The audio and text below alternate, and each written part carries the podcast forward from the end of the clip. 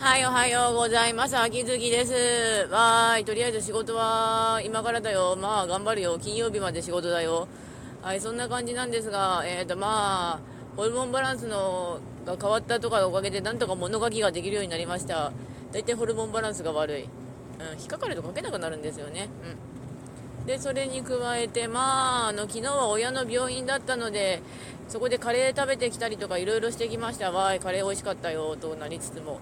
まあいろいろやっていきたいなとは思います、うん、なんかもう言うことがねないねこれ。うーんとそうですね。あの最近ラジオトークを0時過ぎてからやるようにはしてるんですけどライブ配信の方。